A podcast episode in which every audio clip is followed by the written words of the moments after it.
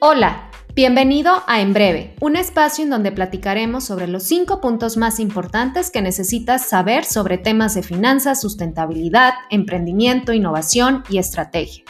Soy Alicia Galindo y tengo la fortuna de hacer lo que más me apasiona, docencia e investigación.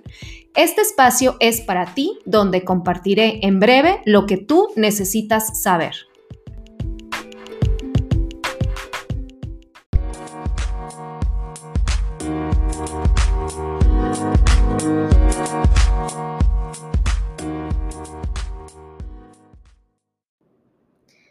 Hola, hola, espero que estés muy bien. Yo soy Alicia Galindo y pues bueno, hoy te voy a platicar sobre cómo calcular el valor de tu patrimonio. Y antes de empezar a platicar sobre este tema del patrimonio, es importante que tú conozcas qué son los activos y los pasivos financieros todo aquello que genere valor patrimonial a tu vida financiera es considerado un activo financiero, mientras que todas tus deudas son pasivos financieros ya que reducen el valor de tu patrimonio. En otras palabras, los activos suman y los pasivos restas. ¿Por qué es importante conocer estos dos elementos? Porque eso te va a ayudar a poder calcular el valor de tu patrimonio. El patrimonio de cualquier persona es el valor de todas tus posesiones. Si tú metes crear patrimonio y generar riqueza, comprar activos deberá de ser tu objetivo. Pero ¿a qué hacen referencia estos activos y por qué es tan eh, importante enfocarse en comprarlos?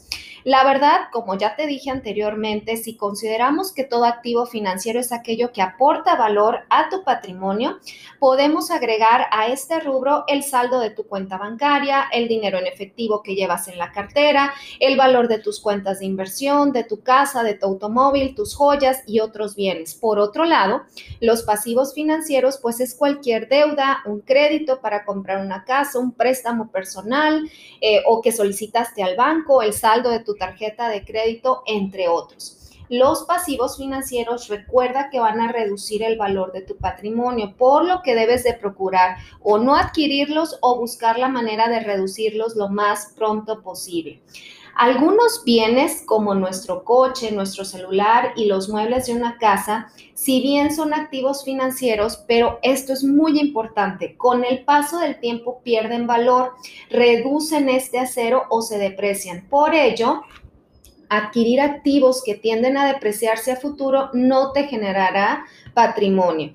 Entonces, es muy importante tomar en cuenta estos conceptos para poder calcular el valor de tu patrimonio. Entonces, ahora sí, ¿cómo calculamos el valor de nuestro patrimonio?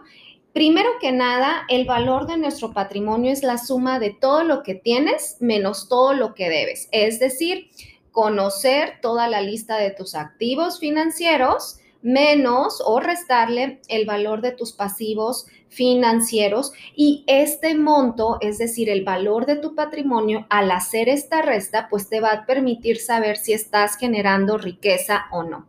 La verdad es que muchas personas no conocen exactamente el valor de su patrimonio. Una persona con estabilidad financiera debe a, esencialmente conocer este dato. A partir de hoy te invito a que siempre tengas presente el valor de todos tus activos y todos tus pasivos para calcular tu patrimonio. La verdad es que en tres pasos te voy a decir cómo lo vas a calcular. Paso número uno, vas a hacer una lista de todos tus activos y su valor estimado. Recuerda que son todos aquellos que generan valor, por ejemplo, cuentas de ahorro, cuentas de inversión, tu casa, automóvil, todos aquellos activos que se consideren tener un valor.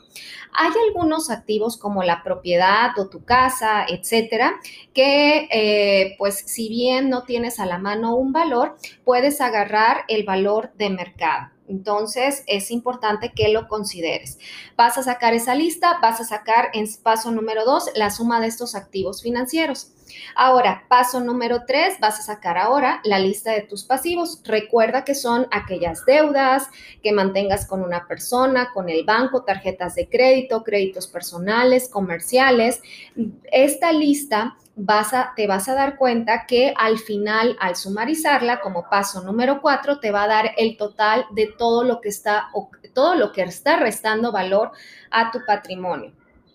Por último, conoce este valor. Recuerda que los activos suman y los pasivos restan, por lo que para conocer el valor de tu patrimonio simplemente resta el valor de tus activos menos el valor de tus pasivos. Este dato te va a servir para determinar si estás generando patrimonio. Es importante que para generar patrimonio te enfoques en comprar activos. Voy a hablar un poquito más de esto en mis siguientes episodios, así que no te lo pierdas. Muchas gracias por estar aquí conmigo.